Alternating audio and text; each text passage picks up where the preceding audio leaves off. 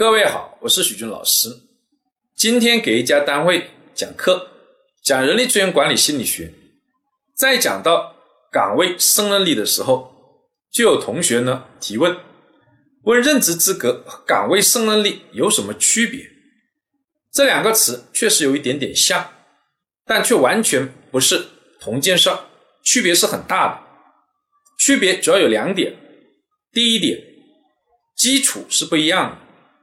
任职资格的基础是工作分析，工作分析主要是分析两个内容，第一个是这个工作是干点什么的，第二个则是什么样的人适合干这个工作，什么样的人适合干这个工作，就是任职资格，主要是一些硬性的标准，你像学历、年龄、工作年限、专业等等。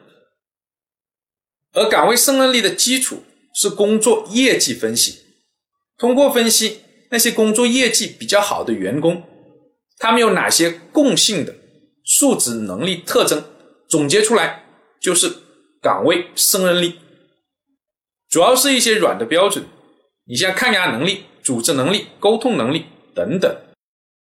我们再呢总结一下，任职资格更像是一个合格标准。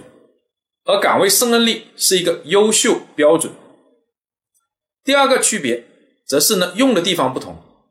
任职资格早期主要是用在招聘启事和简历的筛选上，而岗位胜任力主要是用在后期的这个面试还有培训上，完全不一样的两个东西。